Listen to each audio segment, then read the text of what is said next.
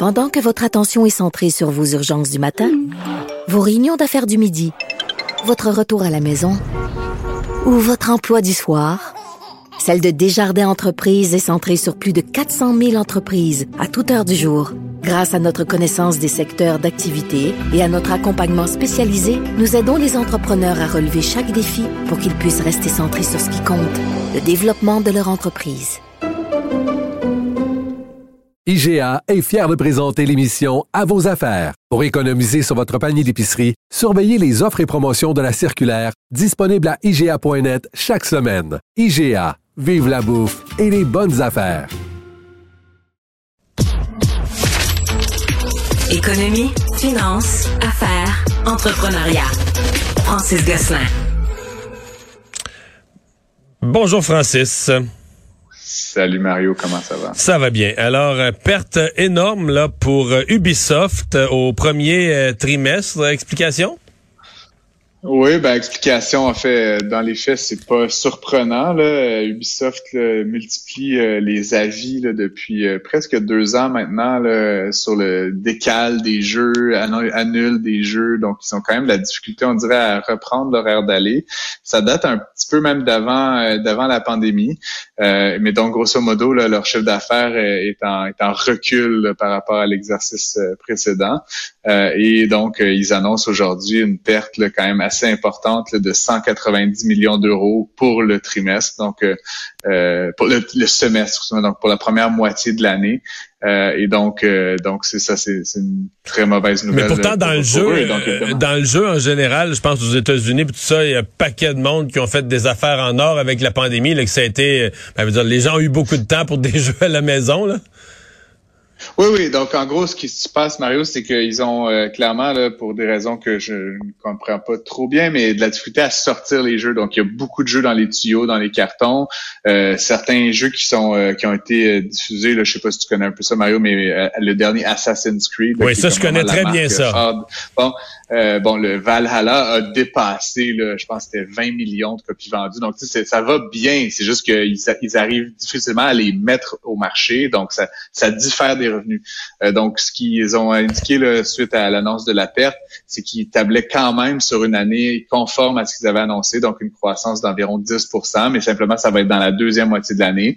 On sait que pour les éditeurs de jeux vidéo, Mario, la période avant Noël, évidemment, très, très bonne. Beaucoup de gens qui achètent des jeux, les fêtes, c'est un bon moment pour jouer, etc. Euh, et, euh, et, donc, c'est savoir. Euh, Ubisoft est aussi en, en transition. Évidemment, on sait qu'il y a beaucoup de nouveaux joueurs là, comme Epic qui fait Fortnite, qui est un joueur très important maintenant, qui, est un peu arrivé de nulle part, avec des modèles très différents qu'on appelle freemium, donc qui sont des jeux gratuits qui se que se monnaie avec des petites transactions de 1 2 10 Ouais, tu joues gratuitement, mais à un moment donné, ça te prend, faut que tu achètes une épée à une pièce pour battre un tel, ben, un tel monstre, là. Eh, exactement, mais ça fait que, tu sais, ça fait que ça attire beaucoup plus de joueurs. Donc, tu te retrouves avec des centaines de millions de joueurs qui, si chacun met un dollar, ben, ça génère euh, beaucoup, beaucoup de revenus. Ouais. Euh, Ubisoft. Puis des fois, ils se font prendre au jeu, ils se font prendre au jeu, puis ils en mettent plus qu'ils ah, pensaient, là, tu sais. C'est ça l'affaire aussi. Une fois que t'es, une fois que t'es embarqué dans le jeu complètement, c'est tentant de dire, tu veux un petit complément, c'est, une pièce, deux pièces ici et là. Je vois un peu comment les jeunes jouent avec ça. À un moment ils se rendent peut-être pas compte à la fin d'un, à la fin d'une période de six mois combien, combien d'argent ils ont donné, alors qu'un autre jeu, tu vas l'acheter 60 pièces le premier jour, 70 pièces le premier jour, tu, tu le sens là, tu sais. Euh, absolument. Mais donc, comme je te dis, c'est une stratégie, on aime ou on n'aime pas, mais Ubisoft donc était vraiment pas dans ce dans ce mode-là. Historiquement, mm-hmm. c'était vraiment des fabricants de jeux qui vendaient le jeu discret. Euh, donc, tu sais, maintenant, tout ce volet en ligne, ce volet collaboratif, Ubisoft est en train de faire cette transition-là. Euh, tu sais, comme je disais, des éditeurs comme euh, comme Epic là, qui font Fortnite, ils, carrément, ils impriment de l'argent maintenant. Puis une fois que le jeu est lancé, tu sais, t'as juste à fabriquer des nouvelles épées, comme tu dis, mais tu sais, t'as plus à refaire un nouveau jeu. Ouais, ben c'est ça, t'as plus à refaire un nouveau jeu entièrement chaque année pour alimenter ta communauté. euh, donc, c'est un... Si on veut parler de, de, de, de, compagnies qui ont pas eu des bien bons résultats et une bien bonne journée, il n'y a pas juste Ubisoft, le Meta, l'ancien Facebook, la maison mère de, Facebook, euh, ça a été une journée tough, là. Hein? Oui, oui, ça a été une, journée tough. Puis le, le prix de l'action, là, c'est vraiment, euh, vraiment été. Euh, J'ai vu du moins 30 pour J'avais une manchette à la moitié de la journée, moins 24% presque moins 30 20, 25 là, en ce moment, ça, ça a remonté un petit peu. Euh, grosso modo, leur, leur revenu diminue. C'est ce qui est comme dans l'univers de l'internet là, tu sais, de ces ça se peut pas. J'en parlais hier. Google, euh, Microsoft, leur revenu n'a augmenté que de 6% ce qui est quand même un excellent euh, résultat. Dans le cas de, de Meta, on parle d'un revenu de 27 milliards par rapport à 29 milliards. Mais ce qui a l'air être la grosse, au-delà des, des, revenus qui diminuent, ce qui a l'air quand même être la grosse question de Meta, puis quelqu'un qui est sûr de sa réponse va dire allez acheter, garochez-vous, allez acheter des actions ou pas. C'est tout l'investissement, c'est le métavers. Là. sais, si quelqu'un pense vraiment que le métavers, qu'en 2030 ça va être ça, puis qu'on va jouer là, avec des casques, puis on va tous être en réalité virtuelle, euh, là, euh, vas-y, comme on dit, vas-y all-in, lance-toi dans Meta. Mais le marché a pas l'air à y croire. Le marché a l'air à penser que Facebook, le Meta, dépense des fortunes investies pour créer un monde virtuel. puis que si ça rapportera jamais proportionnellement à ce qu'ils investissent, euh, c'est un peu ça le questionnement là. Oui, effectivement. Puis c'est drôle, Marie, que tu mentionnes ça parce que demain, le 28 octobre, ça va faire exactement un an que Facebook a changé son identité de marque puis est devenu effectivement Meta. Donc, ça reste l'éditeur principalement de Facebook.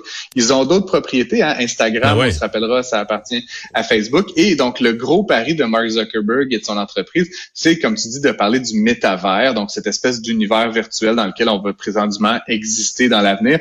Je sais pas s'il y a de quoi là et s'il y a de quoi là, mon avis humble comme économiste, c'est que c'est dans 20 ans. Tu comprends? Fait que, euh, de parier un peu toutes tes billes sur un truc qui est comme qui est une possibilité très, très lointaine, ça me semble étrange. Facebook, là, c'est une, machine à imprimer de l'argent. Là, toi puis moi, et les gens, ils passent beaucoup, beaucoup de temps là-dessus. Tous les petits Instagram, WhatsApp aussi. Là. Même affaire, WhatsApp.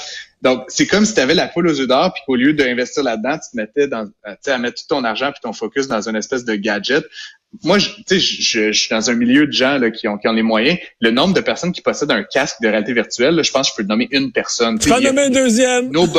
ben, toi, peut-être, mais tu sais, tu t'en sers tous les jours, toutes les semaines. Non, non, non, ça comme un gadget à Noël. Exactement ça. on a acheté ça, comme un gadget, ben, mais on aime ça quand même. Je l'ai ressorti il y a une couple de semaines, une journée qui faisait pas beau, là. c'est vraiment le fun. Mais, mais t'as tellement raison, là. Il peut être des mois entiers que je pense pas toucher à ça. Alors que les gens sont, qui sont sur Facebook, c'est assez rare qu'ils vont passer un mois puis qu'ils vont oublier d'aller sur leur Facebook. C'est quand même un outil un peu compliqué, là, tu sais, aller dessus, puis à le mettre, tout ça. C'est vrai que c'est quelque chose que tu peux...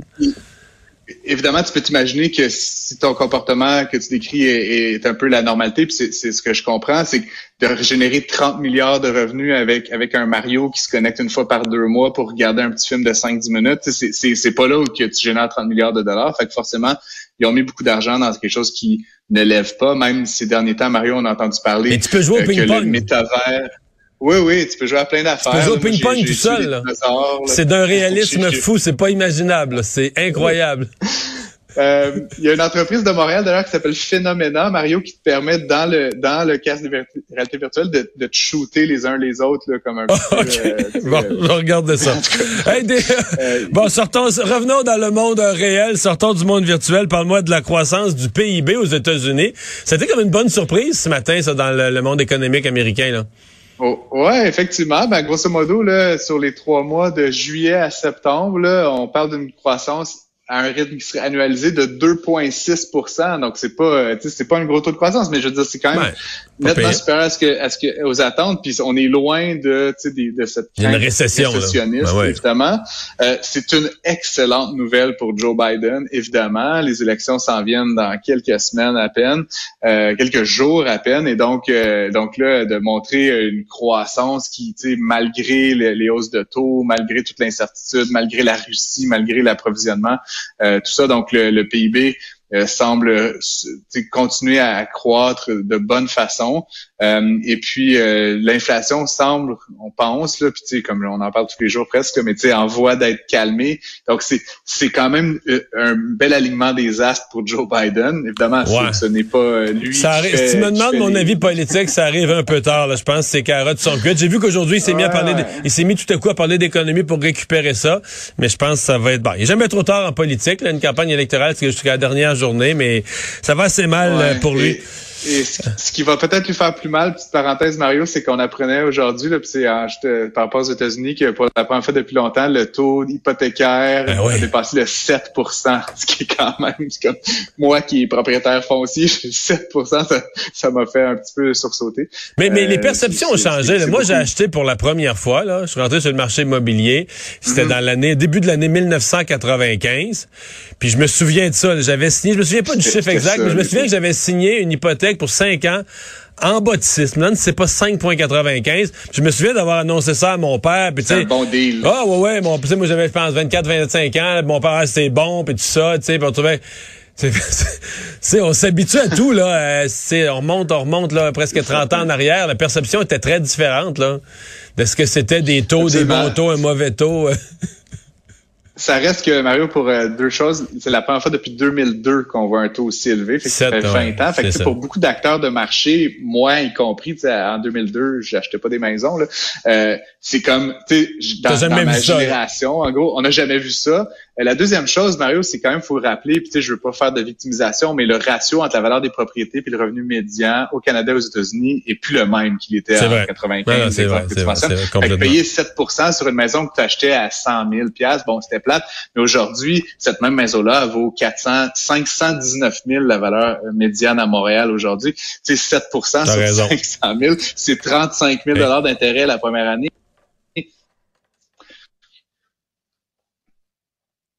Oui. Euh, Francis? Oui, oui, je, oui, je pense qu'on avait perdu la communication. Euh, non, euh, avec le, toute la préoccupation pour la santé de nos jours, le fast-food, c'est fini, ça? Euh, ben non, Mario, c'est le a, good time pour le fast-food. Donc, ah euh, McDonald's, en fait, qui, a, qui a annoncé, puis comme comme Coca-Cola plutôt cette semaine, des revenus là, qui, qui sont en forte croissance. On, pour concerne McDonald's, là, des revenus qui euh, ont grandi de 6,1 dans, dans, les trois derniers trimestres, les trois derniers mois, pardon, dans les derniers trimestres. Euh, pourquoi? Parce qu'essentiellement, ils augmentent leur prix, puis ça n'a aucune influence sur la quantité consommée. En économie, on appelle ça l'élasticité de la demande. Donc, le McDo, c'est un bien essentiel, donc c'est totalement inélastique. c'est ça? J'ai bien, bien, raisonné, bien raisonné ça en économie. Un bien essentiel, par définition, c'est inélastique. c'est comme le pétrole, c'est comme plein d'autres choses. On pourrait s'attendre que euh, l'alimentaire euh, varie un petit peu plus, mais ça semble que McDonald's est comme entre guillemets une valeur refuge. Quand les affaires vont mal, quand l'économie est stressante, on fait quoi? On va s'acheter un Big Mac, une portion de frites. Puis Coca-Cola a eu le même, euh, le même, la même annonce, là, je pense que c'était hier. Ils ont augmenté leur prix. En fait, la stratégie de Coca-Cola est un peu différente. Ils diminuent les quantités. Je sais pas si tu as vu ça à l'épicerie, Mario. La, la Coca Mini, là, la réduflation. Donc, ils vendent des toutes petites quantités, puis ultimement, c'est un peu moins cher, mais pas au litre beaucoup moins cher. Donc, ultimement, ils font plus de profit avec moins de volume. Euh, donc, c'est des stratégies dans cette espèce de segment, comme tu dis, du fast-food qui a le vent dans les voiles. C'est un peu désolant peut-être pour la santé publique, mais pour ceux et celles qui sont un peu tristes, euh, un bon Big Mac, ça fait toujours du bien, Mario. Euh, évidemment. Et pour ceux qui sont actionnaires de McDo ou de Coca-Cola, ben, c'est des bonnes nouvelles aussi.